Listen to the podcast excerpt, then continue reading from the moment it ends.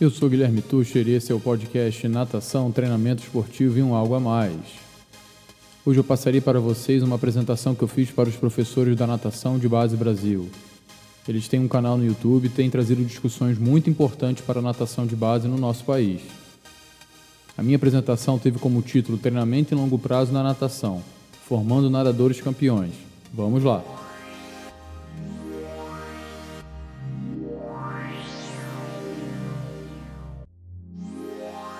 A gente vai falar hoje sobre treinamento longo prazo na natação. Como eu falei para vocês, eu me preparei para tentar montar um material diferente, um material que fosse interessante para vocês e ao mesmo tempo fosse prático e útil. Eu acho que isso é muito importante. E também trazer algumas reflexões para os treinadores, para os estudantes, atuais estudantes de educação física, para quando eles estiverem aí envolvidos com a prática. E eu vou começar, a minha primeira intervenção é com duas reflexões.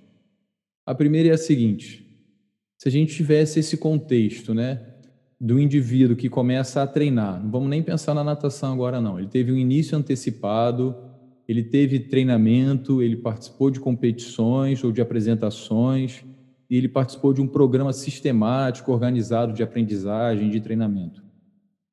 Em princípio, na nossa cabeça, o resultado disso é que esse indivíduo seria um indivíduo de excelência, seja na música, seja no esporte, seja no sistema educacional. Só que se a gente for pensar especificamente para o esporte, a literatura mostra que apesar desse caminho, né, desse esquema ele ser muito bonito, isso aqui não se reflete necessariamente na formação de um atleta de excelência. E a gente vai pensar que atletas de excelência, atletas de nível olímpico, atletas de níveis mundiais. Então, apesar disso aqui fazer muito sentido dentro da nossa lógica humana, é, não existe relação direta entre essas características de um processo de formação e o indivíduo ser realmente um atleta de excelência. A segunda reflexão que eu trago é, é para vocês pensarem primeiro em alguém que vocês conheçam, pode ser da infância de vocês, não tem problema, alguém que seja muito próximo de vocês e seja muito bom em alguma coisa. Pensem aí, por favor. Lembre de alguém da infância de vocês ou de um passado mais recente, alguém que seja muito bom em alguma coisa. Legal. Agora, pense ainda, né? Por que, que você acha que essa pessoa ela é boa nisso que ela faz?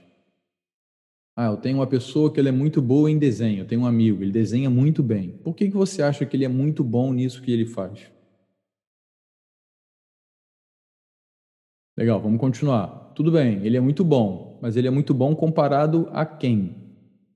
Com quem que você está comparando essa pessoa? Vamos lá. O que, que você acha que ele teve que fazer para chegar nesse nível que ele tem hoje?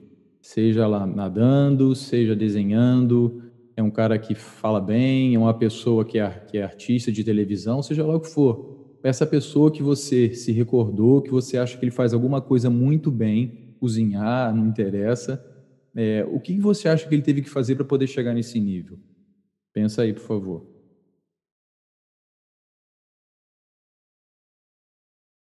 Legal. Agora pense em alguma coisa que você faça muito bem. Reflete aí sobre suas capacidades, sobre suas habilidades. O que, que você acha que, pô, nisso aqui eu sou muito bom? Vamos seguir a mesma linha de raciocínio. O que, que você teve que fazer para chegar nesse nível? Foi fácil? Ou foi difícil?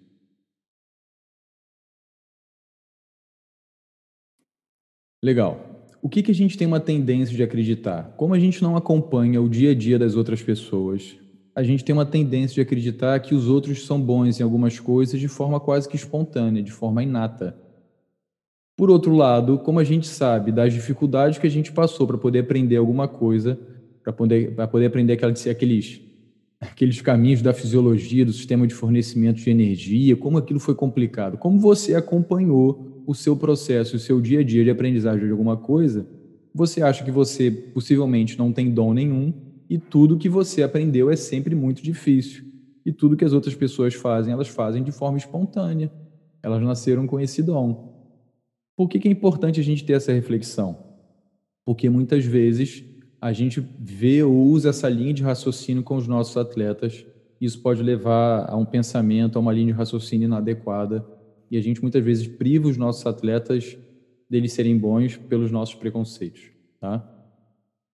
Eu escolhi esse assunto então porque ele é importante, na minha opinião, para todos os professores, todos os treinadores. Eu acredito até que isso é importante para pais. Se os pais pudessem estar assistindo, gestores, isso também seria importante para eles, porque são essas escolhas que a gente faz ao longo desse processo que vão fazer com que essas pessoas, esses jovens, esses jovens nadadores, tenham mais ou menos oportunidades e muitas vezes a gente priva esses atletas dessas oportunidades.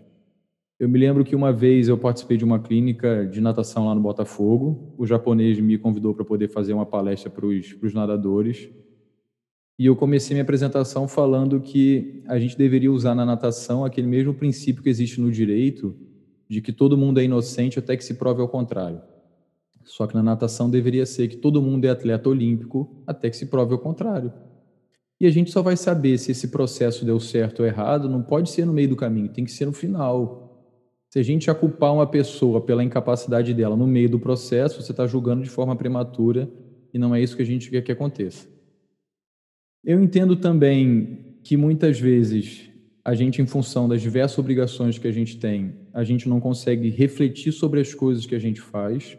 Então, a gente pode utilizar esse momento justamente para isso, tá bom? Para a gente resolver aqui algumas questões que a gente tem e, quem sabe, implementar isso aí no nosso dia a dia. Como eu falei para vocês, eu tenho o meu site, esse material que eu estou apresentando aqui, os diversos artigos que eu utilizei já estão lá. Você pode clicar em download, depois tem lá uma, uma um bannerzinho do, da, da nossa live aqui, do nosso bate-papo, e você tem acesso tanto ao PDF dos slides quanto os artigos que eu estou utilizando. Para poder facilitar o nosso entendimento, eu vou dividir minha apresentação em quatro partes. O nosso ápice vai ser na quarta parte. Primeiro eu vou falar sobre o que eu, as discussões aí relacionadas a talento esportivo. Depois eu vou falar sobre algumas crenças que a gente tem, que são de fora do esporte, às vezes de dentro do próprio esporte, que a gente leva para o nosso dia a dia, que podem fazer com que a gente cometa alguns erros. Depois vou tentar discutir com vocês o que é saber nadar, que apesar de ser uma coisa relativamente simples, pode ser que nós tenhamos entendimentos diferentes. E se nós temos entendimentos diferentes, pode ser que a gente queira levar os nossos atletas a locais diferentes. E isso não faz sentido dentro de um clube, dentro de uma estrutura de processo de formação, eu entendo que as pessoas deveriam falar a mesma língua para que todo mundo reme na mesma direção. Se cada um rema para um lugar diferente, pode ser que o resultado não seja satisfatório. E por último, eu vou apresentar duas propostas de treinamento em longo prazo. Uma não é específica para natação, a outra foi uma proposta da Federação Inglesa de Natação. Eu considero que a gente tem algumas coisas para melhorar nas duas propostas, mas talvez um mix, né, os pontos positivos dessas duas propostas que seriam mais adequados. Então vamos para a nossa primeira parte aí. E com essa ideia de alinhar a nossa linha de raciocínio, a primeira coisa que a gente precisa entender ou discutir o que é um indivíduo talentoso. Se a gente não tem isso em mente de forma clara, a gente pode cometer alguns erros.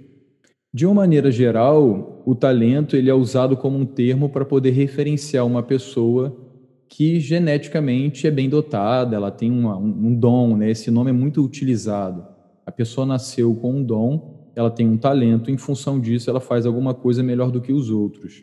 A gente utiliza isso muito para o esporte, mas a gente pode levar essa linha de raciocínio para a música, por exemplo, isso é muito estudado na música, em diversas atividades cognitivas, mas para a literatura, esse é um argumento que a maioria dos treinadores utilizam para poder justificar um melhor desempenho momentâneo de alguns atletas. Então, aquilo que o atleta, o que o treinador, desculpa, julga como um melhor desempenho momentâneo, ele acha que é fruto do dom do atleta. Legal, e aqui tem uma linha de raciocínio para a gente entender se isso poderia acontecer realmente ou não, ou a gente entender melhor o que seria esse talento. Então, algumas pessoas consideram que o talento ele é fruto de uma transmissão genética, né? isso é hereditário, tanto que existe aquele ditado: filho de peixe, peixinho é, se o seu pai foi atleta de basquete, você possivelmente será, porque você vai ser tão alto quanto ele, você tem as mesmas habilidades que o seu pai tem, porque isso tudo é transmitido geneticamente. Só que a gente sabe que as coisas não são bem assim. Alguns treinadores, em função da sua experiência, acreditam que podem, observando os atletas mais jovens, identificar se aquele atleta ele vai ser, vai ser um talento no futuro ou não. Isso pode parecer meio assim, Walter Mercado, lembra desse cara que passava na televisão? É, eu lembro no, no, curso que eu fiz com o Rock lá do COB, tinha uma treinadora que não vou falar o nome, lógico, não faz sentido. Lá tinham treinadores de natação, de atletismo e de ginástica, que ela falou que quando ela olhava para os atletas, ela sabia se aquele atleta ia ser atleta olímpico ou não. Geralmente eu não sou eu, eu uso muito esse exemplo. Geralmente eu não sou de me pronunciar nessas situações, mas aquilo me marcou bastante na hora. Eu falei assim: "Mas como é que você sabe isso?" Ela falou assim: "Não, eu olho para a pessoa e eu sei se ela vai ser atleta olímpico ou não." Eu falei: "Então você tem bola de cristal?" Aí ela falou assim: "Não, você não percebe isso você não tem a mesma experiência que eu tenho. Eu tenho muitos anos de experiência, então eu olho para o atleta e sei se ele vai conseguir chegar lá ou não." Na verdade, o que que ela faz? ela pega as características de um atleta que ela considera que é olímpico, que é adequado, que é de excelência, e tenta transferir isso para uma criança de 10 anos. Só que ela está comparando uma pessoa de 18, de 20 anos, um indivíduo formado, um adulto, com uma pessoa que ainda está em processo de formação. Então, isso é um preconceito, isso é um erro, e possivelmente esse preconceito que a gente tem vai muito mais excluir os atletas do que incluir os atletas. É uma preocupação que a gente tem que ter. Muitas vezes, os indivíduos que a gente considera são, que são talentosos, na verdade, eles têm esse desempenho momentâneo, né, excepcional, em função de uma, de uma ou especialização precoce ou de um processo de maturação precoce. A gente vai discutir isso um pouquinho melhor mais para frente também. Então, são aqueles indivíduos que têm 12 anos cronológicos, mas um biologicamente tem 14 ou 15 e o outro poderia ter 11 é, ou 10. Então, a diferença de desempenho deles é gritante não em função, às vezes, de um dom ou da qualidade do treinamento, mas sim em função de um processo de maturação precoce que ele tem. Também é importante a gente entender que esse possível talento, ele geralmente é de uma condição específica, então não significa que o indivíduo com bom desempenho numa capacidade, ele vai transferir isso para todas as atividades que ele tem, para outras esferas e outros níveis de conhecimento. Isso é muito comum a gente ver às vezes até em filmes, indivíduos que eram talentosos numa determinada área, mas tinham problemas de relacionamento e, em função disso, não conseguiram chegar a lugar nenhum. E outros indivíduos que talvez tivessem muito menos talentos, mas eles tinham um equilíbrio entre as diversas capacidades e foram mais distantes em função dessa, desse maior equilíbrio. E quando a gente pensa em talento esportivo, talento esportivo também, a gente tem a crença de que só uma pequena quantidade de pessoas são agraciadas com esses dons.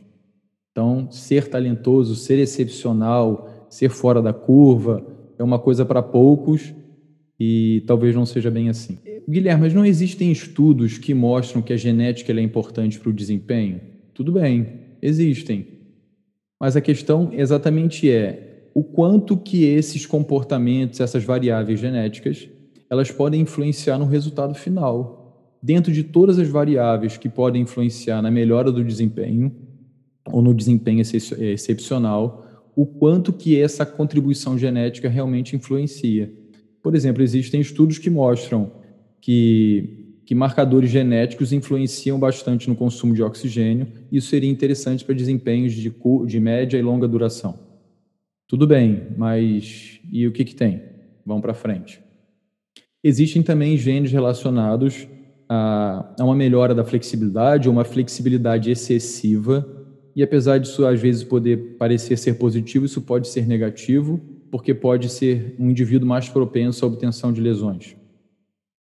Pô, Guilherme, mas saber isso não é interessante? Sim, desde que isso seja utilizado de maneira correta ou eticamente adequada. Se, por exemplo, você exclui uma criança de um processo de treinamento porque considera que ele tem condições, a maior, ou maior probabilidade de ter lesões em função da presença desse gene, você está limitando a possibilidade dele ser um excelente atleta.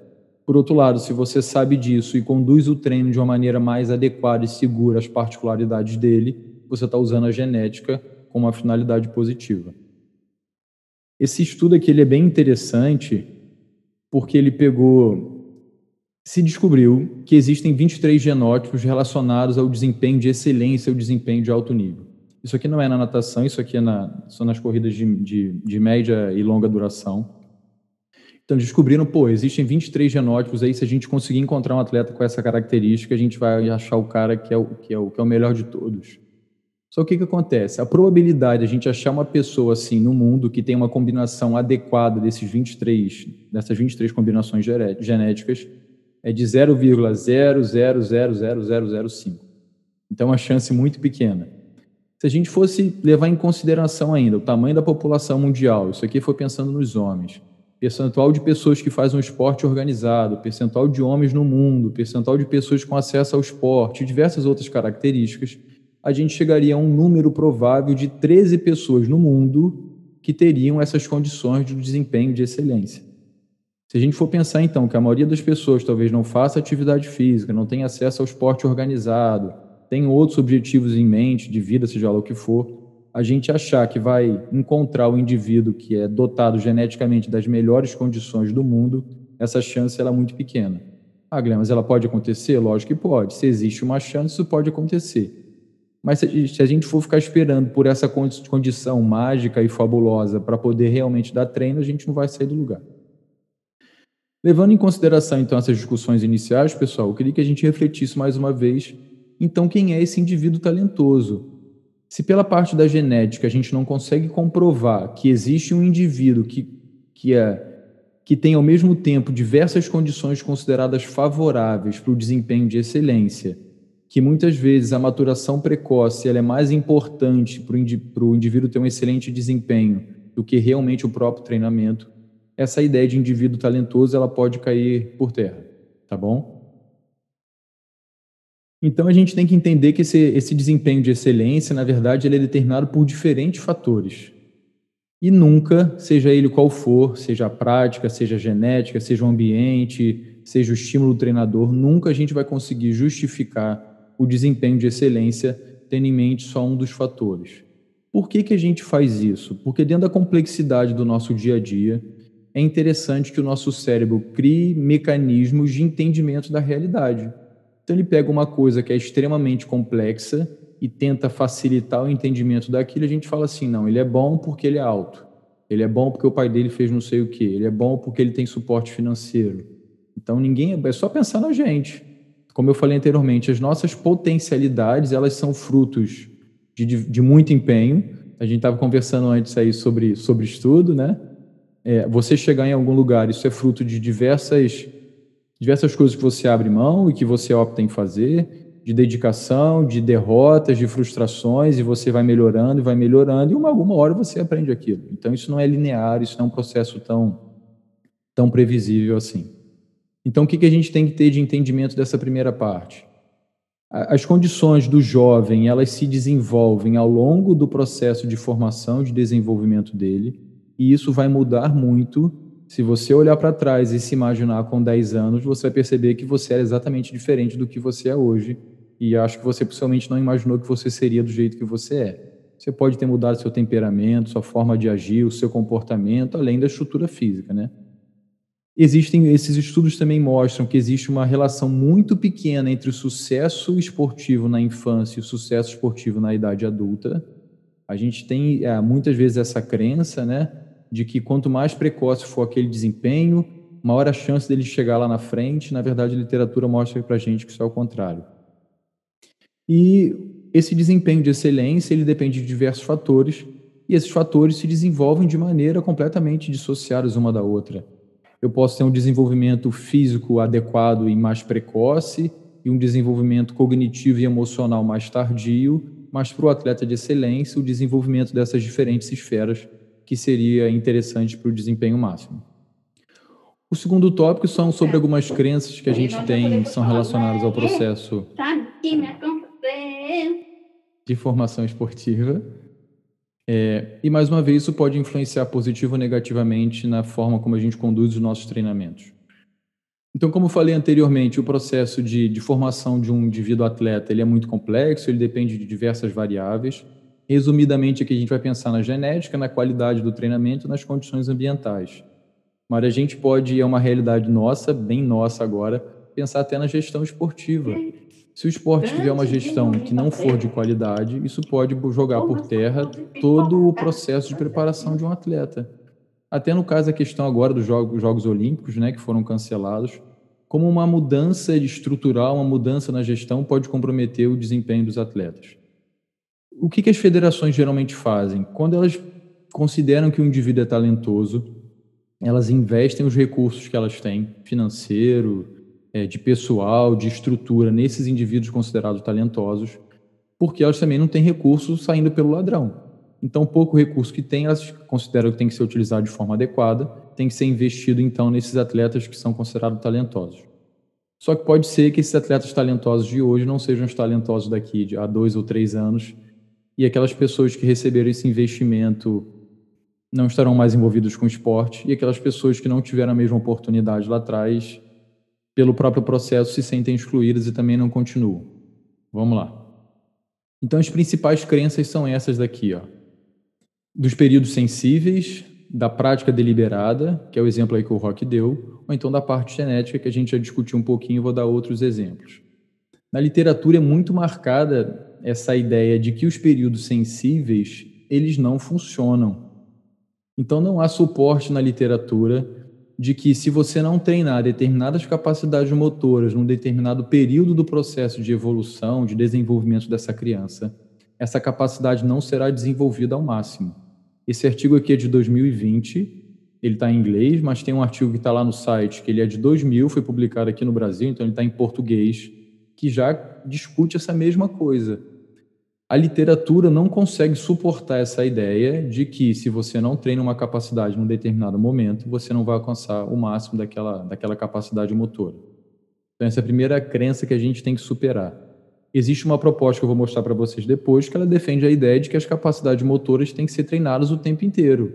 A diferença na ênfase que, vocês vai, que você vai dar a cada uma delas, tá bom? Mas o indivíduo, desde que ele treine aquela capacidade, se ele treina de forma adequada e pelo período de tempo adequado, ele tem condições de se de desenvolver ao máximo, independente do período que ele comece a treiná-la.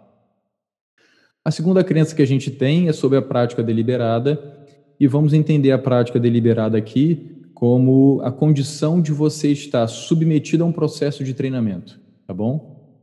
Existe uma crença muito comum no esporte, que é essa regra dos 10 anos ou, ou das 10 mil horas. É uma, é uma teoria antiga e ela veio da música. Esse Erickson é um autor que ele estudou músicos e viu que os músicos que tinham mais tempo de prática, eles tinham uma melhor, um melhor desempenho, uma melhor performance na música do que aqueles indivíduos com menor tempo de prática. E, em princípio, isso faz sentido. Eu me lembro quando comecei a participar das competições com os meus atletas, primeiro foram as competições aqui no interior, na região dos lagos, em campos, os meus atletas perdiam tudo. E isso era extremamente frustrante. Só que se eu não soubesse isso aqui na época, seria mais frustrante ainda. Porque eu entendia como é que um cara que treina, sei lá, há um ano, vai ganhar de um cara que treina há cinco anos. Não é que o outro indivíduo ele é mais talentoso, é que ele está submetido a um tempo de prática que é maior do que os meus atletas têm. Então é natural que ele momentaneamente tenha um desempenho superior. Só que depois, em função do próprio processo que ele é complexo, a tendência é que esses desempenhos se igualem e você pode justamente vir a superar aquele atleta que você perdia. E ele também tem essa ideia de que você precisa então de 10 anos de formação e o que, que acaba sendo trazido por trás disso? Se você começa a treinar mais cedo, você vai chegar no seu ápice mais cedo. Se eu começo a treinar então com 8 anos, se eu preciso de 10 anos ou de cerca de 10 mil horas para poder alcançar o meu desempenho máximo, eu vou começar a corrida antes do meu adversário e automaticamente eu vou chegar na frente dele. Se eu puder então começar a treinar com 5 anos, é melhor ainda. Se eu puder começar a fazer natação com 6 meses, eu vou chegar na frente do meu adversário, porque eu comecei a treinar antes. Só que a literatura mostra para gente que diversos atletas que tiveram o seu início tardio, eles conseguiram alcançar um desempenho igual ou superior àqueles que começaram a treinar antes. Então, o tempo de, a idade que você começou a praticar determinada modalidade esportiva não se relaciona diretamente com, com o ápice ou com o máximo que você vai conseguir alcançar em determinada modalidade esportiva. Esse exemplo aqui eu peguei da internet, foi até de um, de um site do Cordani, não sei se ele ainda tem esse site, é, é, bem antigo. E é um exemplo do nadador americano, do Brenda Hansen. Eu não quero pegar a exceção como regra, mas só para a gente entender um pouco dessa ideia. Ele considera que até os 14 anos de idade dele ele não era bom em esporte nenhum, incluindo a natação. Participou de uma competição, tomou uma lavada, mas ele queria fazer uma graça ali para uma, uma garota da equipe dele, alguma coisa assim, e ele ficou, não, eu tenho que ganhar essas competições para poder conseguir essa garota. E ele passou a se dedicar mais, à medida que ele foi se dedicando mais, as coisas foram dando certo, e ele chegou onde a gente sabe que ele chegou, tem exemplo de diversas medalhas que ele conquistou. Então, mais uma vez, eu não quero tirar a exceção como regra, então ele talvez não sirva como regra, assim como o Phelps não serve como regra também, talvez sejam as exceções, mas para a gente entender que, mais uma vez, vou repetir isso, o processo é mais complexo do que a gente acredita que ele é. Essa regra dos 10 anos, então, ela faz com que os indivíduos tenham maior probabilidade de se especializar precocemente mas o que a literatura traz para a gente é que essa especialização precoce ela acaba levando a uma prática desmotivante e ao abandono esportivo. Então, aquele indivíduo que começa antes não necessariamente é um indivíduo que vai chegar a ser atleta de nível mundial, atleta de nível olímpico. Há uma tendência que o processo de prática seja enfadonho, seja repetitivo demais, e a gente sabe que o treino específico ele dá um boom no desempenho do atleta, enquanto o treino geral ele só forma então, à medida que você tem lá um menino de 10 anos, que ele já é especialista no 50 livre, ferrou. Ele vai ganhar tudo, possivelmente até o início da adolescência, mas não significa que ele vai chegar a algum lugar. Um outro exemplo disso é que a gente tem as equipes de natação nacionais campeãs aí da maioria das competições internacionais é, de categoria, né, dos atletas mais jovens, mas isso não se repete, repete para o absoluto. É lógico que existem diversos fatores que influenciam, a Marissa, a gente estava conversando sobre a dificuldade de treinar e de estudar ao mesmo tempo. São complicações, eu entendo, mas possivelmente não chegariam lá da mesma maneira. Isso aqui é para poder mostrar para vocês, para tentar estimular os treinadores a entenderem que a especialização precoce ela não é necessária. Eu vou dar vários exemplos ao longo da apresentação de que começar cedo não necessariamente significa ter uma excelência no desempenho na idade adulta. Então, esse estudo aqui, ele não é tão recente, mas ele é interessante porque mostra para gente que a idade dos atletas, isso aí, vocês estão na minha frente, acho que isso aqui primeiro é de nível mundial.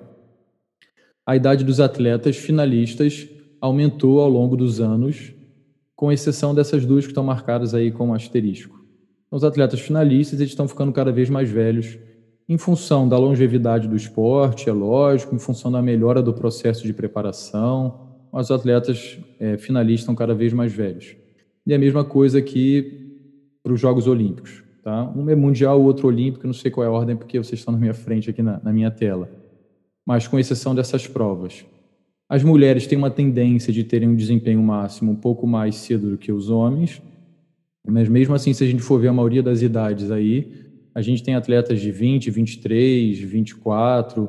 É lógico que o desvio padrão ele também é relativamente grande, para a gente entender rapidamente essa ideia do desvio padrão, é, a gente vai subtrair o desvio, vai somar o desvio do, do valor da média e vai entender que geralmente aí 68% dos casos estão compreendidos dentro desse intervalo.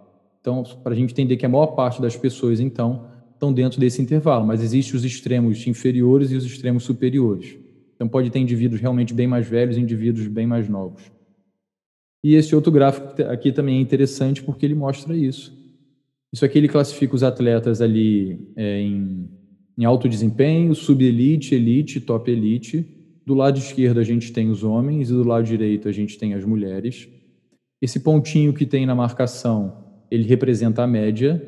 Então, por exemplo, aí a média de idade dos atletas top elite dos homens é ali por volta de talvez 21 anos, tá bom? E a largura da imagem mostra para gente onde a maior parte das pessoas estão concentradas. E a marcação inferior e a marcação superior mostra para a gente a idade mínima e a idade máxima de cada, uma, de cada um desses momentos. Então, a primeira coisa que a gente vai perceber é que as mulheres têm uma tendência de alcançarem um desempenho máximo realmente mais cedo do que os homens. Então, mostra mais uma vez a importância do processo de maturação. Mas a gente consegue perceber também que tem uma variedade, uma variabilidade muito grande nessa idade. Então, o limite inferior e o limite superior eles estão muito distantes. Por exemplo, para os atletas top elite do sexo masculino, a gente tem como idade inferior alguma coisa próxima de 18 anos e idade superior alguma coisa próxima de 24 anos. Tem uma, é uma, é uma diferença muito grande. Isso é para os 100 metros nado livre também, tá bom? E quanto mais jovem a gente pega esses atletas, maior a gente percebe que é a variação também, ok? Como é que eles fizeram isso aqui? Pegaram os atletas de nível top elite e pegaram as idades nas quais eles entraram para cada uma dessas categorias. mais uma vez reforçando a ideia de que não precisa ter especialização precoce, que a maioria dos atletas que chegam a nível olímpico, a nível mundial, são atletas mais velhos, que não necessariamente começaram a se especializar com 8 ou 10 anos de idade. Esses gráficos aqui, eles mostram a importância dessa prática deliberada, eles mostram a importância do, do indivíduo estar submetido a um processo de treinamento na aquisição do desempenho máximo. Então, isso aqui foi um estudo de, de meta-análise. Eles pegam diversos estudos, veem o grau de importância dos resultados de cada um deles e chegam a uma conclusão. Se a gente for pegar atletas adultos, isso aqui não é específico da natação, infelizmente, eles pegam diversas modalidades, mas serve a reflexão. Então, se a gente for pegar atletas adultos, a prática deliberada, ou seja, o treinamento, só consegue justificar até cerca de 18% do desempenho desses atletas. 82%, então, é explicado por outros motivos que não o treinamento. Então, é, eu gosto muito desses vídeos, né? Se você não arruma a sua cama, como é que você vai mudar o mundo? É, se esforce, até sangue na. Como é que é? Sofra no treino para poder rir na guerra. Essas frases são bacanas e elas causam impacto na gente, mas a gente também precisa ser crítico para poder entender que elas têm uma certa limitação. Se a gente for pegar a prática isolada individual, que seria aquele momento que o indivíduo treina por conta própria, além do treinamento, então, se a gente pegar lá o Oscar treinando arremesso no basquete, acho que era o Zico que ficava treinando falta depois que todo mundo ia embora. Isso é bonito também, é uma história que comove, que vende na televisão, mas isso só consegue explicar até cerca de, no máximo, 22% do desempenho do atleta. Todo o restante é em função de outras coisas que a gente não sabe quais são. Se a gente pegar indivíduos aí dos esportes individuais e coletivos, 18%. Se pegar só para os individuais, aqui seria alguma coisa por volta de 17%. Então, mesmo para os esportes individuais, onde as, o desenvolvimento das capacidades motoras é determinante para o sucesso esportivo, isso só consegue explicar cerca de 17% do desempenho dele. Se a gente for pegar atletas de subelite, que ele classificou como subelite, cerca de 19%, atletas de subelite mais elite, 29%, que é até bastante. E agora, tristemente, os atletas de elite, o treino só consegue explicar cerca de 1% do desempenho esportivo dele. Ah, Guilherme, então significa que o atleta não tem que treinar? Não. Ele tem que treinar, isso aqui tem que ser no máximo, porque senão nem esse 1% ele consegue alcançar. Mas é para a gente entender que existem diversos outros fatores que vão influenciar nessa melhora do desempenho. Isso aqui foi um estudo feito com atletas alemães, que segue um pouquinho dessa linha de raciocínio para a gente já estar tá concluindo essa segunda parte. Então, ele pegou lá diversos atletas adultos que, que iniciaram sua prática de atividades de esporte, de treinamento ainda na infância. É, o volume, o treinamento deles era considerado adequado, eles participaram no processo de seleção de talentos, foram é, submetidos a um processo de treino sistemático. Entretanto, esse início precoce, organizado, sistemático no, no, no esporte não se relacionou diretamente com o desempenho esportivo deles na idade adulta. Então, esse grande envolvimento em programas sistemáticos de treino na adolescência não é um indicador de sucesso na idade adulta. Isso aqui não é um estudo com a natação, infelizmente, sempre que tem alguma coisa de natação, eu tentei trazer, mas mais uma vez para poder romper com, esse, com essa nossa ideia de que especializar precocemente, estar submetido muito ao treino, vai levar à melhora do desempenho na idade adulta. Então, isso aqui é esse resumo, né? É, essa submissão, esse processo de treinamento precoce não está relacionado diretamente ao, ao sucesso na idade adulta. E por incrível que pareça, o que eles encontraram é que o segundo esporte, ou uma, o tempo de experiência num esporte que não era o esporte principal, se relacionou mais com o desempenho do que a prática do próprio esporte. É complicado entender isso. Eu me lembro de um estudo que mostrava é, a média de prática de esporte que os atletas olímpicos brasileiros têm e a média de prática de esportes que os atletas americanos têm. Os brasileiros ficavam aí por volta de um alguma coisa e os americanos por volta de três alguma coisa. Então, se a gente pensar que o cara dos 10 aos 20 anos só praticou um esporte e o outro, de dos 10 aos 20, teve a oportunidade de praticar né, três, quatro esportes, a gama de experiências que ele tem e esse processo de formação podem ter contribuído para que ele continuasse no esporte e tivesse um processo de formação melhor. Hum, então, isso aqui foi uma proposta da Federação Inglesa também, para poder fazer o que eles chamaram de seleção de atletas tardios para o esporte. A gente tem um processo que a gente conhece de seleção lá dos atletas mais jovens, e eles tentaram fazer esse processo de seleção tardia. Então, eles fizeram uma comunicação no país para poder selecionar indivíduos fisicamente ativos que já tivessem praticado qualquer tipo de esporte. A exigência é que eles tivessem entre 16 e 25 anos. Os homens tinham que ter no mínimo 1,90m e as mulheres 1,80m. Por quê? Porque a estatura se correlaciona com o desempenho na maior parte das modalidades esportivas. O indivíduo tende a ser mais econômico, tende a ser mais eficiente. Então, como eles não tinham tempo para poder formar ninguém, eles, na verdade, queriam pegar os, os indivíduos relativamente formados e com bom condicionamento físico, eles criaram essas exigências. Tiveram ali cerca de 4 mil inscritos, sendo que cerca de 3 mil atenderam os critérios deles. Aí tem a idade média dos homens, tá bom? De 19 anos. É, e a prática média deles em diferentes modalidades era de 2,4 mais ou menos um ano. Então eles tinham 1,2 é, anos. Eles tinham é, experiências em diferentes modalidades esportivas.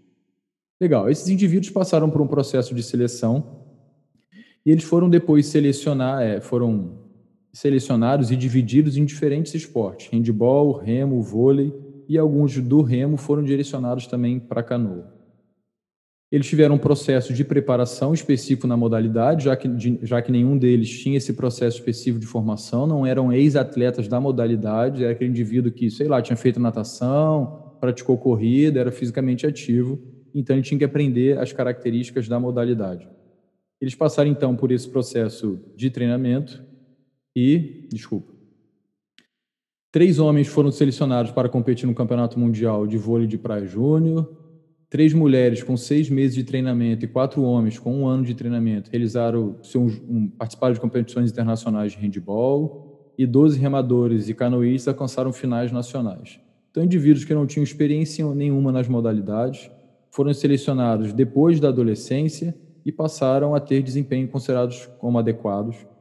Ele, o ator até destaca a ideia de que ele não sabe se esses atletas alcançaram níveis internacionais, porque o artigo foi publicado antes dos Jogos Olímpicos, que foi em 2012.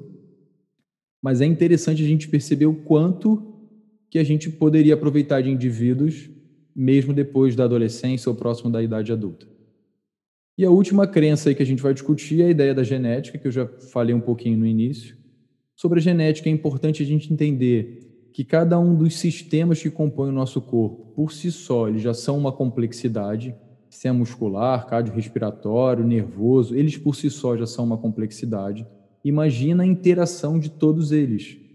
Então, você acreditar que um único gene, dentro de toda essa complexidade, poderia levar um indivíduo a ter um desempenho excepcional é extremamente ingênuo, mas a gente muitas vezes pensa assim.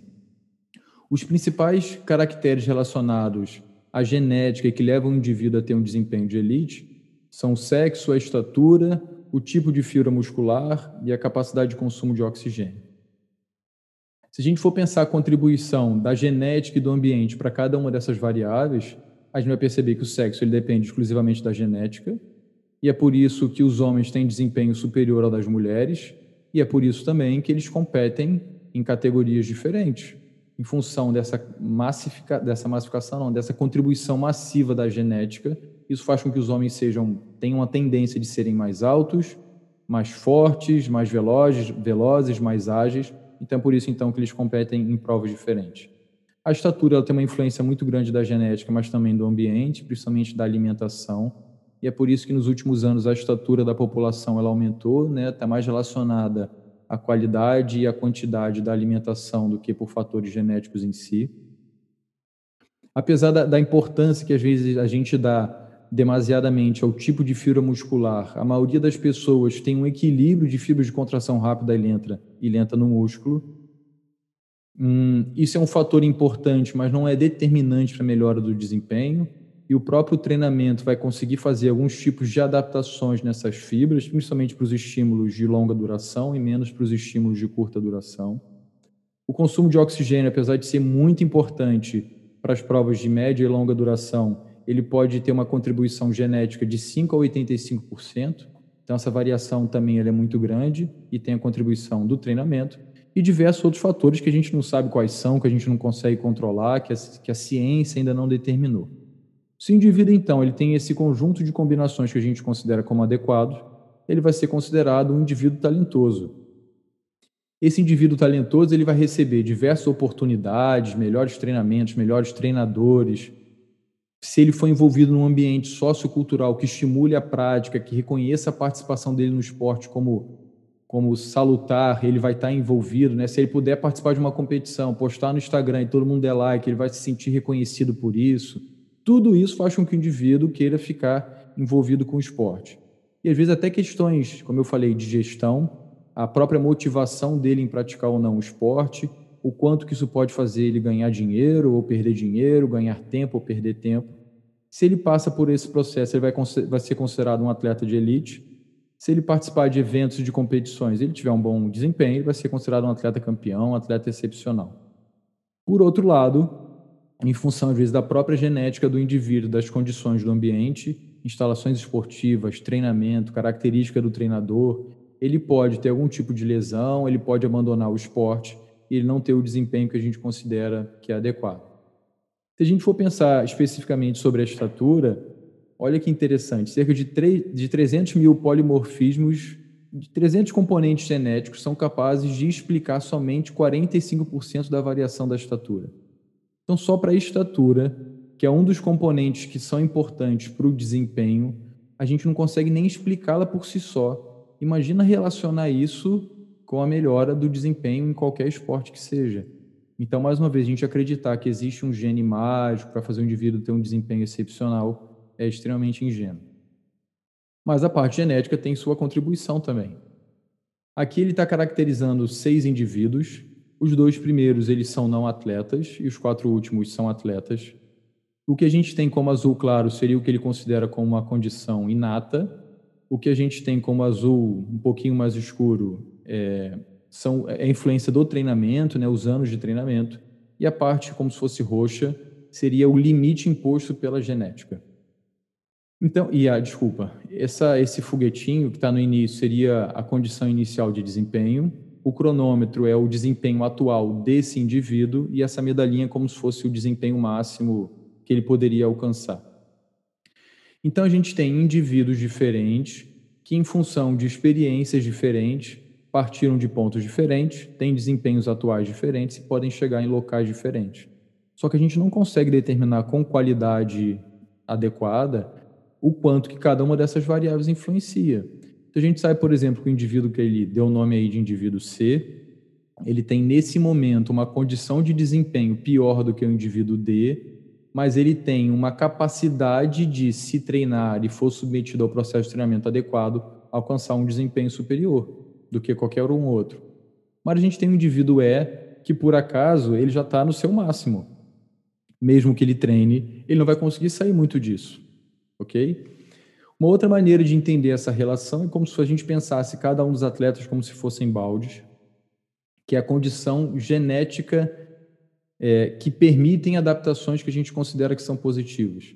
Então a gente tem esse indivíduo aí que é o balde A, que apesar dele ter uma condição de melhora que a genética dele permite muito grande, a qualidade do treinamento que ele recebe é pequena. Temos os indivíduos como o indivíduo B, que tem um balde pequeno e eles recebem uma má qualidade de treinamento, ou não têm oportunidade de treinar, ou socialmente o esporte naquela região não é importante, então eles também não vão, não vão tão distante. Talvez a condição mais adequada aqui seja o indivíduo do balde C. Ele tem relativamente uma boa condição genética, recebe bastante estímulos que influenciam para que ele treine se submeta ao processo de treinamento e possivelmente é o indivíduo que vai chegar lá. Uma outra coisa que a gente precisa entender também é que as manifestações esportivas elas são específicas e não gerais. E as condições inatas, geneticamente que a gente recebe como se fosse um dom, elas são condições gerais, não condições específicas. Então, mesmo que o indivíduo ele tenha condições genéticas adequadas e propícias para determinada modalidade esportiva, se ele não adquirir as condições específicas, ele não vai chegar a lugar nenhum. Então, o Gustavo Borges não é porque ele só é alto que ele alcançou o desempenho que ele alcançou. ser alto é importante, mas se a gente for pegar os atletas olímpicos, a maior parte deles são altos, então isso passa a não ter tanta influência. São outras variáveis que são, são mais importantes. Mesma coisa as crianças e jogadores de basquete, né? Esse indivíduo aí que está com 21, não dá nem para ver o rosto dele na fotografia de tão alto que ele é. Possivelmente nessa idade, e por ser mais desenvolvido, ele vai levar, vai levar muita vantagem. Mas não significa que essa vantagem vai continuar durante o processo de crescimento e desenvolvimento dele, porque possivelmente daqui a pouco ele vai encontrar atletas com as mesmas características e, tecnicamente, se ele não for bom, ele pode ter prejuízo. Outros pontos rapidinhos aqui que a gente precisa entender também, relacionados às nossas crenças, é o efeito da idade relativa. Os estudos relacionados a isso, eles testam o seguinte, pessoal. Se você nasceu no primeiro, no segundo, no terceiro ou no quarto quartil de um ano, o que, que a ciência tem mostrado para a gente? Que os indivíduos que nascem no primeiro quartil, eles levam uma vantagem de desempenho em função da maturação aos indivíduos que nasceram no último quartil do ano. Por quê? Se um indivíduo nasceu em janeiro e o outro nasceu em dezembro, mesmo que eles tenham a mesma idade, o atleta que nasceu em janeiro ele é praticamente um ano mais velho do que o outro. Ok? Vamos ver exemplos específicos aqui para natação. Isso aqui são dois, dois estudos com o mesmo grupo de pesquisadores australianos. O estudo do lado esquerdo foi feito com homens e o estudo do lado direito foi feito com mulheres. O estudo dos homens foi feito com a distância de 100 metros livre e o estudo das mulheres com 100 e 200 peito. A primeira parte do estudo, dos dois estudos que seguem a mesma lógica, eles verificaram o quanto que a idade decimal, então o indivíduo tinha 12,3 anos, né? o quanto que a idade decimal ela poderia predizer o desempenho esportivo. E o que, que eles descobriram? que é o que a idade relativa discute com a gente, que os indivíduos que são realmente mais velhos, dentro daquele ano, eles têm um desempenho melhor do que os indivíduos que são mais novos. Pô, Guilherme, ele pegou atletas de 10 a 18 anos. Pô, é lógico que o cara de 18 anos vai ter um desempenho melhor do que o indivíduo de 10. Não, mas ele não está falando só isso. Ele está falando que dentro dos 10 anos, os indivíduos que nasceram no início do ano, eles têm uma tendência de terem um desempenho melhor do que o indivíduo que também tem 10 anos, mas nasceu no final do ano. E a mesma coisa aconteceu para o sempre 200 peito. Na segunda parte do estudo, ele pegou um número maior de atletas, é, de 13 a 16 anos, em dois campeonatos, em campeonatos de 2015 a 2017. E ele percebeu o efeito da idade relativa em todos os nadadores dos, é, dos 13 aos 14 anos, então não encontrou para os 15 e para os 16 então, para os 13 e 14 anos, quem nasceu mais no início do ano levou vantagem no desempenho dos 100 livre do que os indivíduos que nasceram no final do ano. Ele também classificou os indivíduos entre top 50, top 25 e top 10. Né? Então, 10% dos melhores, os 25% melhores e 50% melhores. Ele também percebeu o efeito da idade relativa nos indivíduos dos 13 aos 15 anos. Então, se a gente treina um atleta, ele tem de 13 a 15 anos, é muito provável que, mesmo que ele não tenha aquele desempenho que a gente considera como adequado nesse momento, se ele nasceu no final do ano, ele está tomando um prejuízo. Não tem jeito. Você, enquanto treinador, tem que entender isso. O atleta, enquanto treinador, o atleta tem que entender isso para que ele entenda do processo de preparação dele. Se o foco dele for chegar nos Jogos Olímpicos, tranquilo. Isso faz parte do meu processo de formação e de preparação. Ah, meu foco é ser campeão com 14 anos e parar, de, parar de nadar com 15. Aí, aí começa a complicar. A gente está falando de processo de formação. Vocês vão pensar para as mulheres, a realidade não é diferente. Então, para o 100 e para o 200 peito, legal um estudo que é diferente do crawl, porque a maioria dos estudos são feitos com o nado de crawl. Eles encontraram também efeito da idade relativa nos 100 metros, nos 100 metros para quando, quando se considerou todos os atletas quando eles têm 13 ou 14 anos, top 25% quando tem 12 e 15 anos e top 10% quando tem 12 e 14 anos. E isso foi mais ou menos a mesma coisa para o 200 peito. Então, nascer no início do ano é uma vantagem em relação a quem nasce no final do ano. A genética a gente já discutiu bastante. A gente sabe então que a genética ela pode limitar o desempenho, mas ela não é um preditor é, exato se o indivíduo vai ter um excelente desempenho ou não, porque existem outras variáveis que influenciam. A antropometria e a condição fisiológica ela é importante na melhora do desempenho, mas para os indivíduos mais jovens, a maturação ela passa, mais, ela passa a ser mais relevante para o desempenho do que a própria característica de antropometria e fisiologia. Existem variáveis relacionadas às habilidades psicológicas e motivacionais que a gente considera que são adequadas para os indivíduos adultos. A ideia do autor não é que a gente tenha que cobrar isso dos jovens, mas talvez ao longo do processo de formação, tendo reconhecido essas capacidades que são importantes, a gente pode estimular os jovens para que eles adquiram esses comportamentos. Então, por exemplo, aí, é, a confiança, autocontrole, força mental, resiliência são características de atletas de excelente desempenho. Tudo bem, o meu jovem não tem isso hoje. Lógico que não tem, ele é criança, mas como eu posso, ao longo desses 10 anos, estimulá-lo estimulá para que ele venha a ter? E a mesma coisa em relação aos traços de personalidade. Não significa que todos os atletas de excelência tenham que ser assim, mas esses são os comportamentos comuns dos atletas de excelência e pode ser que ao longo do processo de formação a gente estimule os nossos atletas para que eles tenham essas características. O legal desse estudo é que ele pegou também até a influência do local de nascimento, e isso é um fator que pode influenciar, porque, por exemplo, dificilmente a gente vai ter no Brasil jogadores de hóquei, porque esse esporte não é comum aqui, a gente precisaria de gelo, precisaria de neve, então a gente não vai ter atletas aqui. Não é porque geneticamente o brasileiro não poderia disputar essas competições, é porque a gente socialmente não dá importância a isso. A gente dá importância ao futebol, por isso que só tem atletas de futebol. E por isso que muitas vezes atletas de outras modalidades, eles desistem porque não tem reconhecimento social pelo que eles fazem. O cara foi campeão brasileiro de natação, vai para a escola e fala, ah, ganhei a competição nacional de natação. Aí o cara, pô, legal. O amigo dele fala que bateu pelada na Quinta da Boa Vista no final de semana, foi campeão de barrio, tem muito mais importância do que o cara que foi campeão nacional em, em função da importância que se dá aos dois esportes. A influência dos familiares, dos pais, dos treinadores, ela, elas, elas são importantes, né? mas não se sabe exatamente o quanto que isso pode influenciar. Existe um estudo muito interessante que fala sobre quem é o treinador de qualidade, quem é o treinador que os atletas consideram como bom treinador. E ele discute essa ideia que muitas vezes, para a mídia e para a federação, o bom treinador é aquele treinador que conseguiu medalha, mas para os atletas o bom treinador é aquele atleta, é aquele treinador que formou o atleta de uma maneira melhor, que era compreensivo, mas sabia cobrar, que são essas coisas que a gente conhece. Então existe essa diferença também para o atleta, o que, que é ser um bom treinador e para o próprio treinador ou para a sociedade como um todo do que é ser um bom treinador.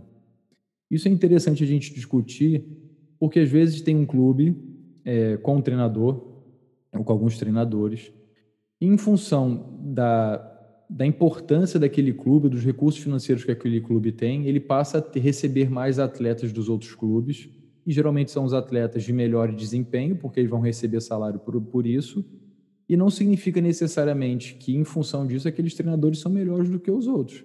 Eles só estão envolvidos num ambiente onde os atletas, os melhores atletas, estão treinando e, em função disso, eles estão ganhando mais, mas não significa que necessariamente seja a qualidade do treinador. Mais uma vez, o sucesso precoce não é garantia de desempenho de excelência na idade adulta. Existem diversos estudos sobre isso em diferentes modalidades esportivas. Então, estar envolvido desde cedo no processo de treino sistematizado e organizado não é garantia de chegar a lugar nenhum.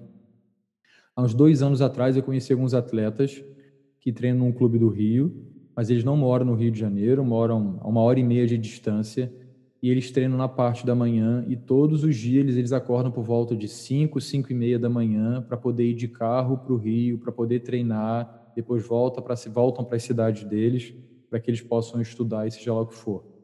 E na época eles tinham 10, 11 anos. E eu me pergunto, até quando eles vão aguentar isso? Porque é uma mobilização de toda a família. No atleta ele não vai pegar o ônibus com 10 anos, não vai sozinho, ele vai com o pai, vai com a mãe, vai com o tio, sei lá, alguém tem que levar o atleta ali até quando ele vai suportar esse processo que é desgastante talvez para a idade. E ainda mais sabendo que isso não significa necessariamente que ele vai ser o atleta de excelência na idade adulta. Guilherme, então significa que o indivíduo não tem que treinar? É lógico que ele tem que treinar. Mas talvez a ideia seja ele ter experiências prazerosas, não só numa modalidade, mas em diversas modalidades, que façam com que ele fique envolvido com a prática de atividade física e depois ele passe, principalmente depois da adolescência, a um processo mais sistemático e organizado de treinamento, que é o que a literatura tem sugerido para a gente. Então, esse caminho é, para o desempenho de elite, para o desempenho excepcional, pode ser que para alguns esportes tenha que ser feita uma especialização mais precoce, a literatura também não nega isso, em função da característica da modalidade, e geralmente isso acontece nos esportes mais relacionados à estética do movimento do que realmente ao componente físico. Então, os esportes mais relacionados ao componente físico, a gente tem que o desempenho máximo ele vai acontecer depois da adolescência, e a gente poderia deixar para que isso acontecesse realmente depois. Então, resumindo essa ideia aí, a gente precisa entender que se o, se o treinador ele tem a crença de que só a genética é importante, ela, ele pode escolher os atletas que ele considera que geneticamente não tem aquilo que ele acha que é adequado. Por que, que isso é ruim? Porque geralmente quando ele pensa em genética, na verdade ele está medindo a condição de maturação do atleta.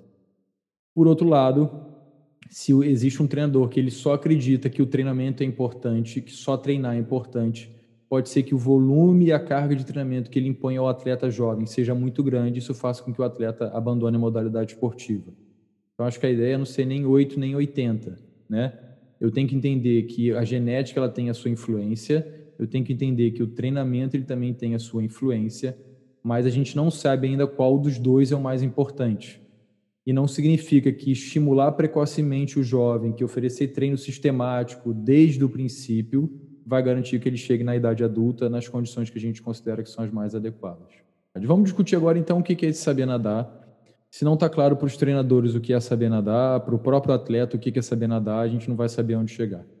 Como já falei para vocês, o desempenho é de origem multifatorial, então são diversos fatores que vão influenciar nesse meu desempenho. Eu preciso entender, inclusive a condição de saúde, que é uma coisa que geralmente a gente não pensa, a gente pensa no treino, na condição genética, mas a gente não pensa na condição de saúde.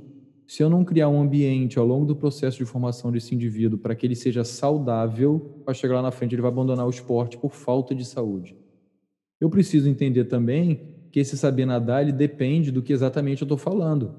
Existem diferentes distâncias competitivas, existem diferentes nados, mecânicas, né? existem diferentes fases da prova, saída, fase submersa, ao nada, virada, chegada é conteúdo de ensino que não acaba mais. E muitas vezes a gente quer, com um ano de aula, ensinar os quatro nados e depois só fazer preparação física. Não dá. E, e vou pensar só no, no, no, nas, nas, provas de livre. A maneira que se nada os 50 livre é completamente diferente da maneira que se nada os 1500. E o meu atleta deveria ter a oportunidade de vivenciar isso, para que ele saiba o que é nadar em diferentes condições tanto em termos motores, né, mecânicos, quanto até em termos de estresse fisiológico. Ele precisa entender essa diferença.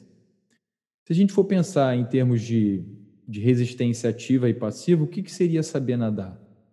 Seria aquele indivíduo que ele tem condições de gerar mais força propulsora, né, mais força para frente, e tem condições de evitar aquelas forças resistivas, que são as forças que freiam o nadador. Então, a gente tem quatro exemplos de nadadores aí, da letra A, letra D, como se fosse quando a gente compra lá uma, um eletrodoméstico, alguma coisa assim que vem o, o gasto de energia dele, né?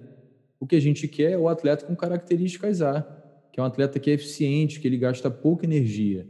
Esse atleta que a gente tem aí do lado, na setinha verde grande para a direita, gera muita força para frente, em função da técnica adequada, ele gera pouca força para trás. O que, que é essa resistência passiva? É a resistência é imposta pela própria característica do corpo do atleta. Por que, que a gente precisa entender isso? Porque há uma tendência de, ao longo do processo de crescimento desse jovem, que cada vez mais a resistência passiva dele aumente, porque ele está aumentando o tamanho corporal dele. Então é muito comum também a gente ver atletas que até ali por volta dos 14, 15 anos ele só melhora o desempenho e depois ele não melhora mais. Um dos motivos é que ele está mais pesado, apesar dele ter ficado mais forte, ele está mais pesado, então ele está mais pesado, ele está mais volumoso, então ele também aumenta a resistência passiva. A gente precisa cuidar disso. E a resistência passiva, o principal fator que influencia a técnica, e por isso que a técnica é importante.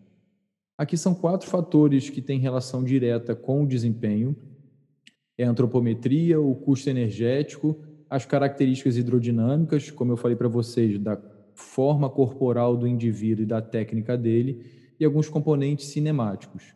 Dessas variáveis, o que é mais importante para o desempenho nos 100 livres de jovens nadadores é, o, é o, a envergadura. E essa envergadura geralmente é dependente do processo de maturação. Né? Os indivíduos mais altos, porque o processo de maturação, isso aconteceu primeiro, eles têm maior envergadura também. Só que se a gente fosse tentar ver a relação de todas essas variáveis e não é delas isoladamente, a gente vai ter alguma coisa parecida com isso aqui. A envergadura ela tem uma relação principalmente para os meninos, que isso aqui são jovens de 12 anos de média, é principalmente, tem principalmente relação com o desempenho dos meninos. O comprimento de braçada, né, o tamanho da braçada, ele tem uma relação relativamente alta se a gente for comparar todos os, os meninos ou as meninas, tem relação também só com os meninos e com as meninas. A, a resistência ativa na água, que é a técnica, ela tem uma relação direta, apesar de ser relativamente baixa, para todos os sujeitos, né, homens ou mulheres. E o índice de braçada, que é o indicador da técnica, ele tem uma relação muito alta aí, seja considerando todos os indivíduos, só os meninos ou só as meninas. Para a gente entender um pouquinho dessa, desses números aí que são confusos.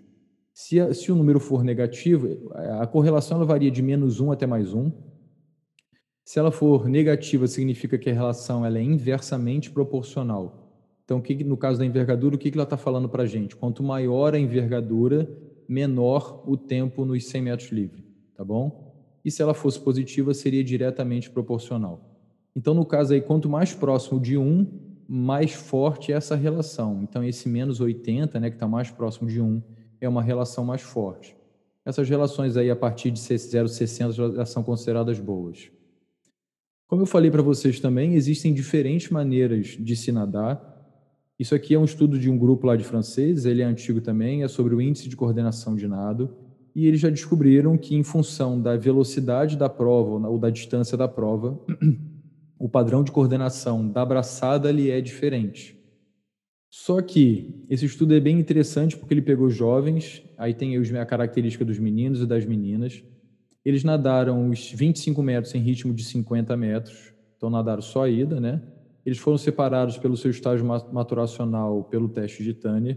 Eles viram a influência desses, desses componentes cinemáticos aí, com comprimento de braçada, índice de braçada, índice de coordenação e a frequência de braçada. O que, que eles perceberam, pessoal? Que apesar desses indivíduos que foram separados em puberdade e pós-puberdade, eles terem a mesma idade, certo? Não tem diferença significativa, só tem diferença dos meninos para as meninas, mas dentro dos meninos e dentro das meninas eles têm a mesma idade, Olha a diferença, a massa corporal, a diferença é significativa, a estatura, a diferença é significativa e a envergadura também. A massa corporal está relacionada à produção de força. Então, se eu tenho dois indivíduos aí de 12 anos, um pesa 47, outro pesa 54, o indivíduo com 54 quilos possivelmente vai ser mais forte. Se ele é mais forte, ele consegue aplicar força melhor na água. Se eu tenho dois indivíduos de 12 anos, um tem um metro tem 1,54m de estatura, o outro tem 1,64m, e isso também se reflete na envergadura, naturalmente a chance dele produzir mais velocidade na água é maior.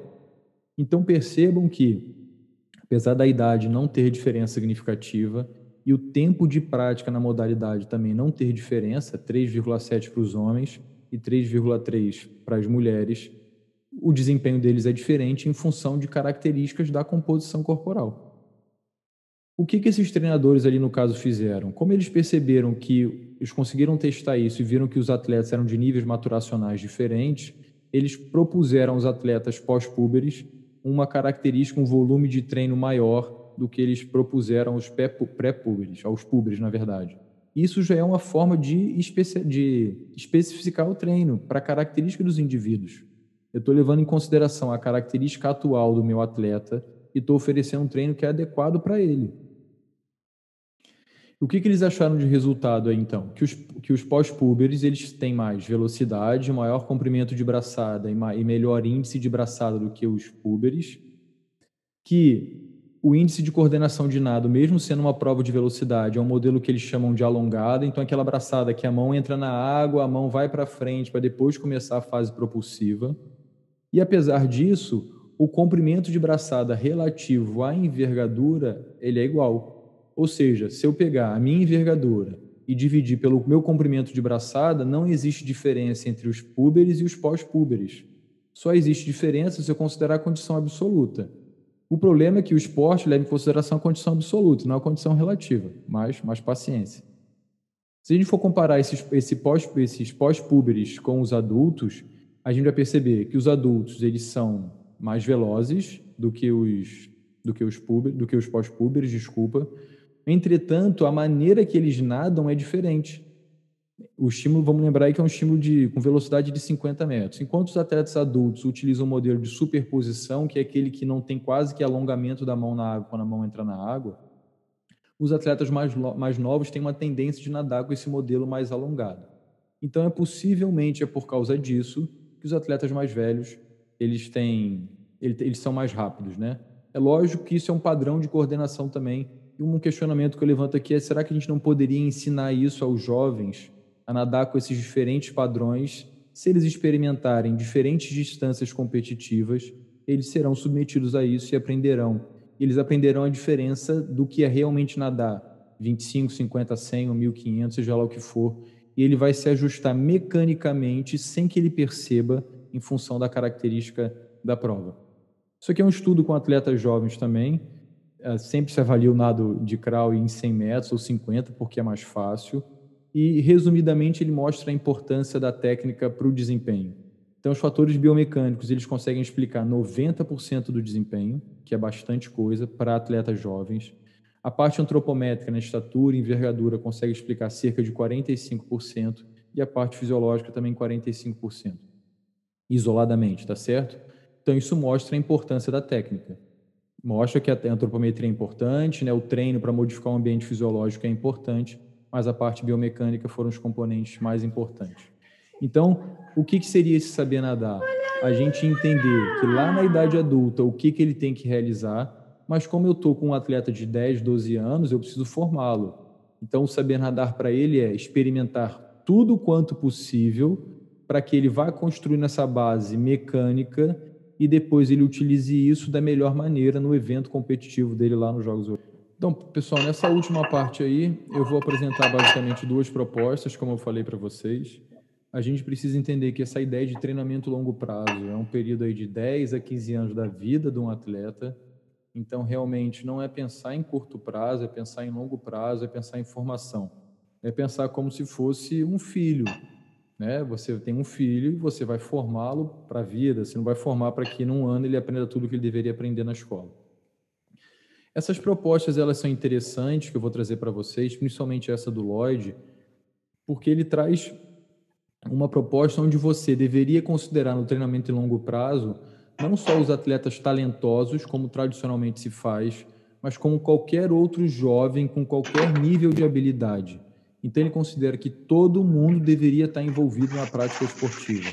Isso é importante tanto para o esporte, para formar os atletas, quanto para poder formar uma comunidade, uma sociedade fisicamente ativa, diminuindo o quadro de doenças e tudo mais. E uma outra coisa que ele traz de interessante é que, em função dessa percepção da literatura, e que a gente, na verdade, a literatura está trazendo uma coisa da prática, de que os atletas mais velhos que começaram até tardiamente, eles conseguem chegar num excelente nível de desempenho se esse indivíduo ele tiver submetido a um processo de, de, de, atividade física, de treinamento, mesmo que não seja com finalidade competitiva, em qualquer momento ele pode fazer uma transição de uma esfera para outra e ele chegar lá.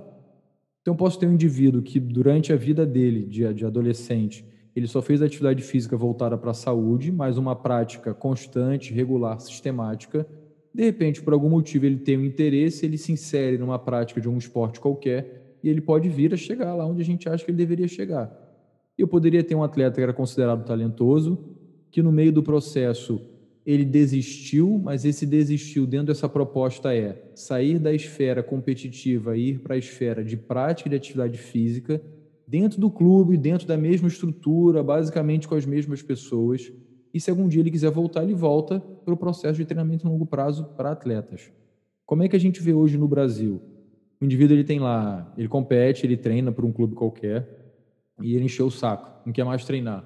Ele sai do esporte, não faz mais nada a vida toda. Ele abandona o esporte, ele não quer fazer mais nada, ele está desesperado. E a gente acha que não deveria ser assim.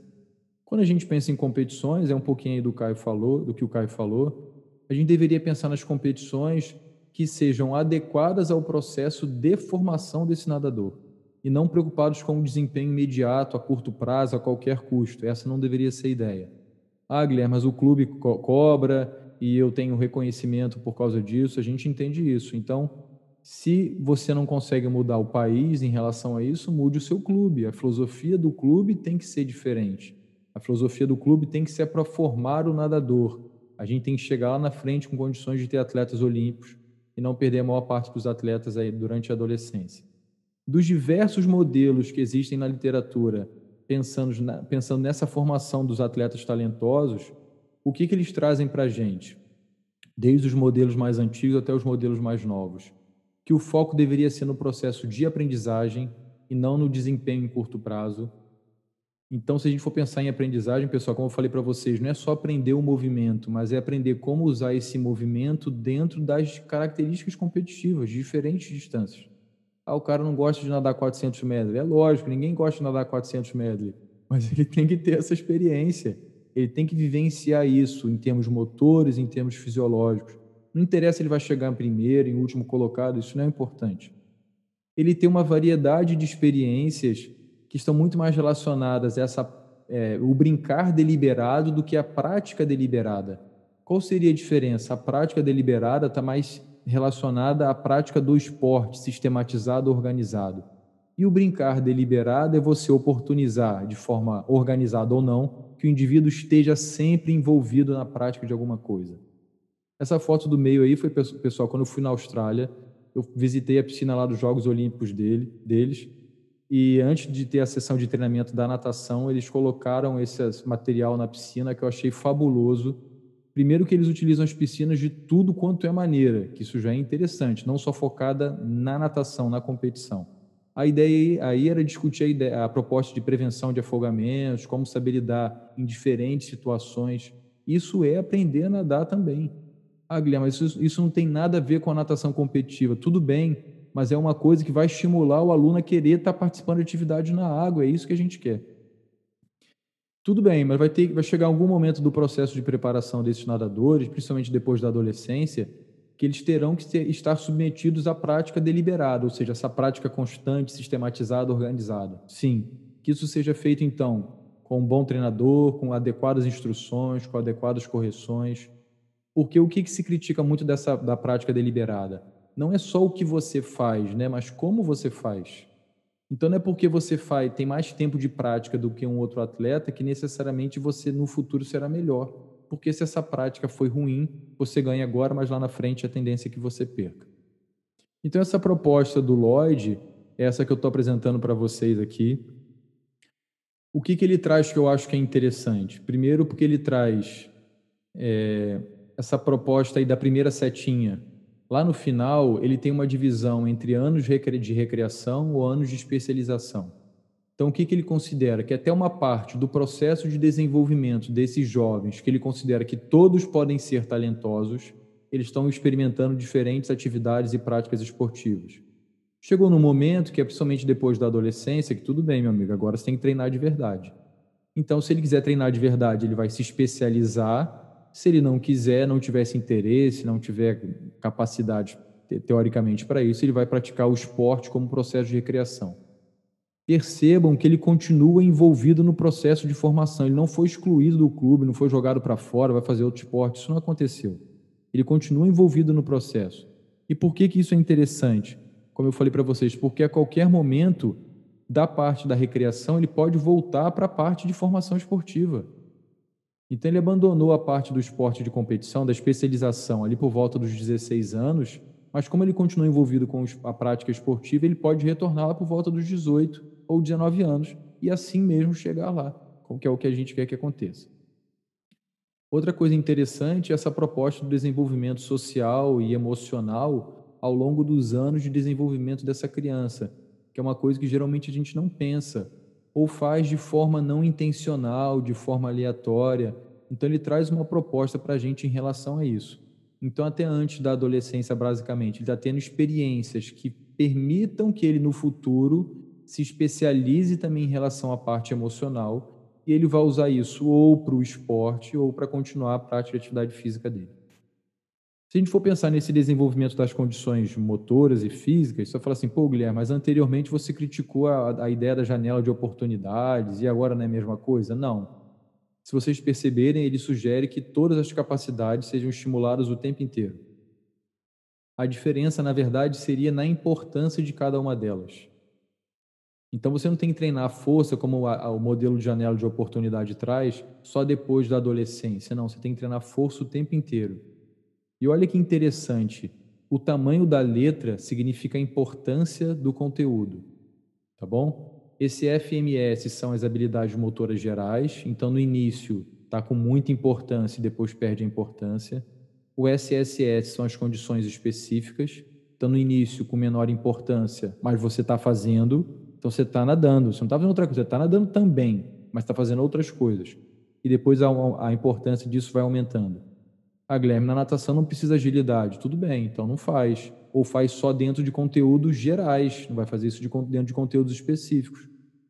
Por exemplo, se você estiver oportunizando, principalmente na infância, que ele faça polo aquático e tenha essas experiências do polo aquático, você pode utilizar agilidade para mudança de posição corporal dentro da água. Ele pode andar para frente, depois para o lado, para trás. E por que, que ele traz a força como importante desde o início? Olha a linha de raciocínio dele, pessoal. Ele considera que a maioria das crianças hoje em dia elas são sedentárias e elas são obesas. Tradicionalmente, os modelos de periodização ou de treinamento em longo prazo, eles determinam que no início você deveria dar mais importância à condição aeróbica. Só o que, que acontece? Essas, essas crianças que geralmente estão acima do peso, elas têm muito mais dificuldade na condição aeróbica. Então, você está querendo estimular uma criança a fazer atividade física e está cobrando dela um tipo de desempenho que ela tem a pior condição de fazer.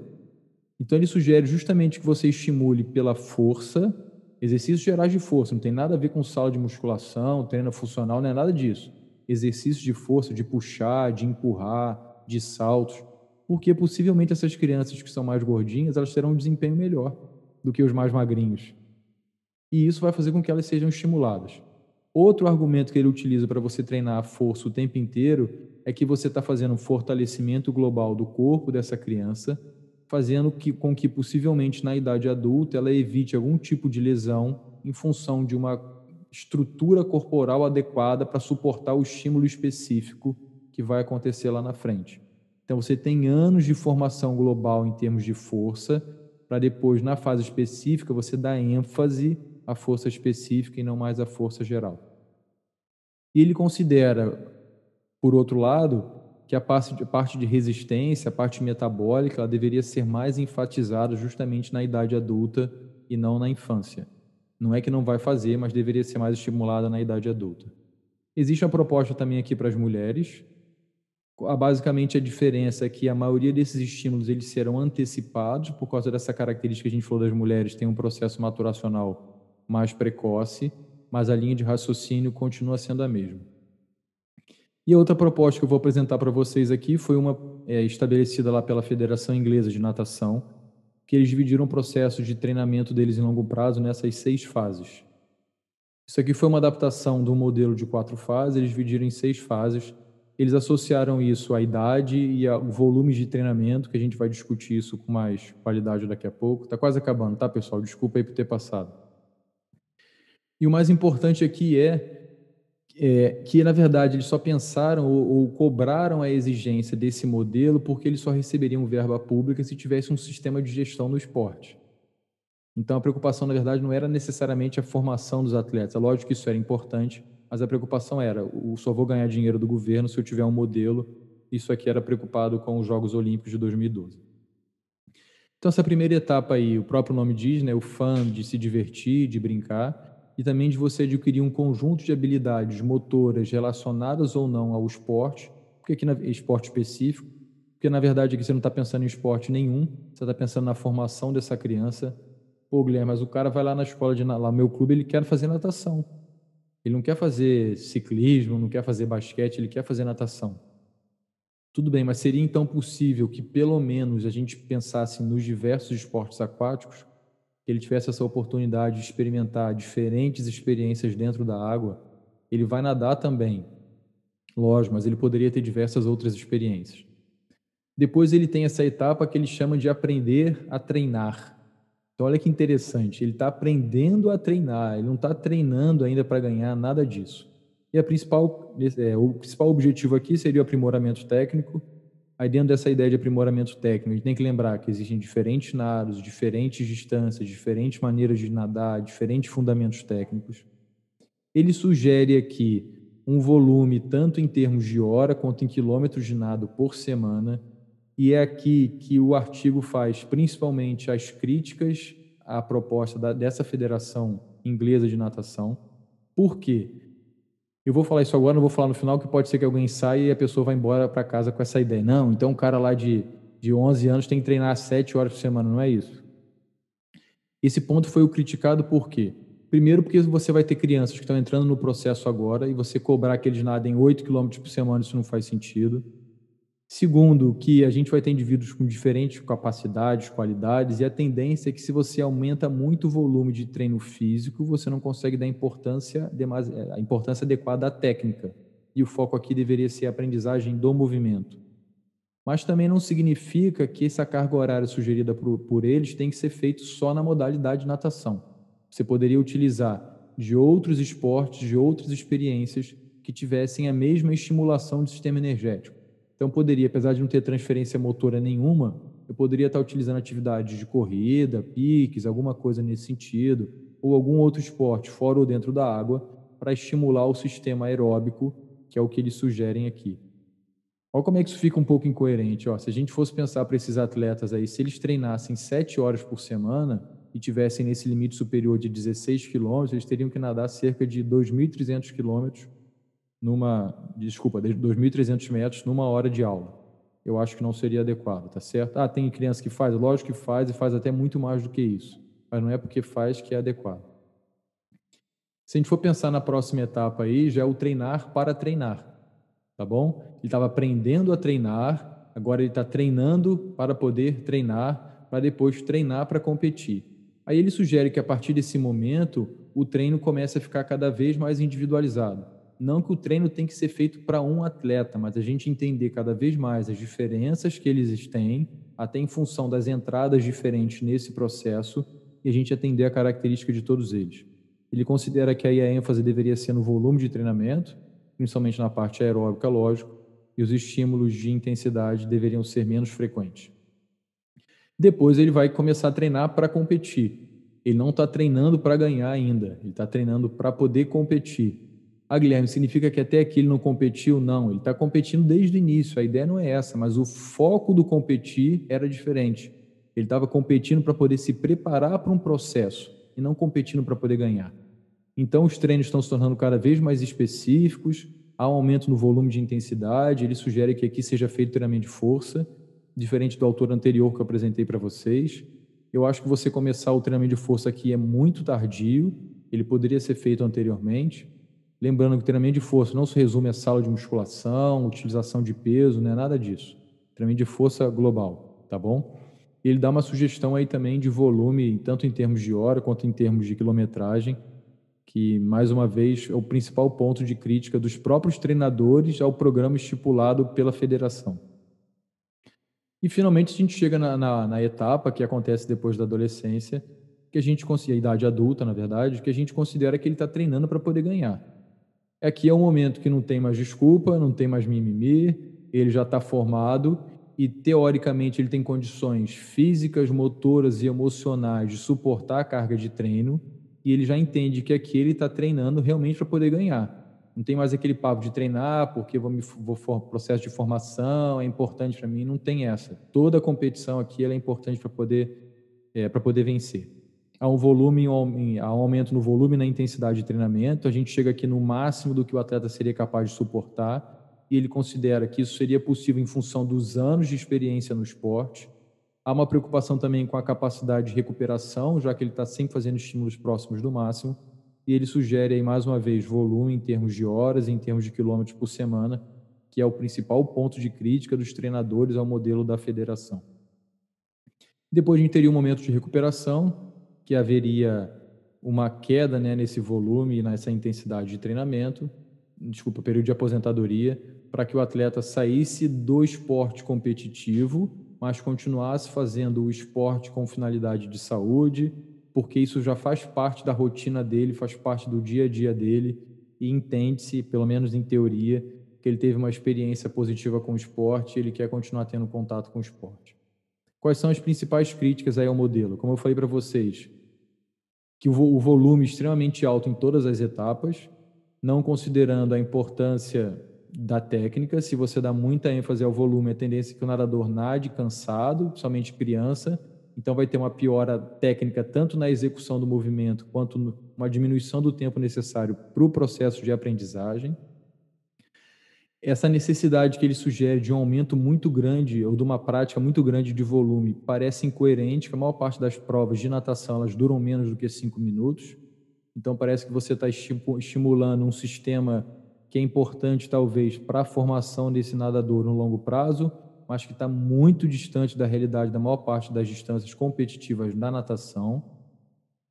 Esse volume é, exagerado de treinamento geralmente leva a treino monótono, treino repetitivo e ao abandono esportivo. A gente vê isso na literatura e na prática o tempo inteiro. Então, talvez seria mais adequado um menor volume de treino, que seja adequado à característica de cada nadador e treinos principalmente variados, principalmente no início da formação da carreira desse nadador, para que ele queira estar envolvido com o esporte. A outra crítica é que os atletas vão entrar em, entrar em momentos diferentes nesse processo. Para alguns atletas, esse volume pode ser até adequado, mas para outros vai ser inadequado e a tendência é que ele abandone o esporte por causa disso. Então, resumidamente, a gente falou que o talento esportivo ele, é, a gente costuma associar um indivíduo talentoso àquele que maturacionalmente é mais desenvolvido. Isso é um erro, porque pode levar à seleção de atletas que momentaneamente têm um desempenho superior, mas não significa que isso vai se repetir na idade adulta. A gente tem diversas crenças relacionadas ao processo de formação, tanto da, da importância é, demasiada à genética, a importância demasiada ao treinamento, e a gente viu que o processo é muito mais complexo do que isso. Todos eles são importantes, mas não existe um mais importante do que o outro. A gente falou que o saber nadar ele depende do contexto no qual esse indivíduo está submetido. Saber nadar 50 livre é uma coisa, saber nadar 400 metros é outra completamente diferente. Que todo mundo sabe disso, mas muitas vezes na prática a gente não dá importância a essas diferentes diferenças de experiências que os nossos nadadores deveriam ter saber nadar rápido 50, saber nadar rápido 800, saber nadar rápido qualquer distância e saber se ajustar mecanicamente para isso, para manter qualidade de, de deslocamento. Eu apresentei para vocês duas propostas de treinamento longo prazo. Uma não é específica da natação, ela é específica para os esportes de maneira geral. Eu considero ela muito adequada, é o que a gente tem de mais recente na literatura talvez o principal ponto dela é que todo mundo deveria estar submetido ao processo de treinamento, independente do que você quer com o esporte. Isso deveria ser filosofia do clube. Todo mundo entra no clube e vai ter experiências esportivas. Mesmo aqueles indivíduos que participam de competição com mais afinco, se em algum momento eles quiserem sair, eles podem sair, mas eles continuam dentro de um programa do clube. Ele não sai do clube para fazer outra coisa. Ele continua no clube. E se em algum momento ele quiser voltar, ele tem condições de voltar, porque ele saiu da natação, estava fazendo basquete ou fazendo atividade três vezes na semana, e ele mantém um certo condicionamento físico que vai permitir que ele volte à carreira competitiva dele a qualquer momento. De tudo isso que eu falei, como eu avisei antes, o mais importante que eles consideram é essa individualização. Essa individualização não significa fazer um treino para cada um, mas entender que cada uma das pessoas vai ter um caminho diferente para poder chegar lá. Se a gente acha que todo mundo tem que percorrer a linha de trem, a gente vai estar excluindo um montão de pessoas. As pessoas são diferentes, as pessoas têm ritmos diferentes. A gente está falando principalmente de jovens, não de adultos. Como a gente está falando de jovens, então isso torna ainda mais complexo, porque esse processo de, de, de aquisição da realidade deles é muito diferente e acontece em níveis e momentos completamente diferentes também.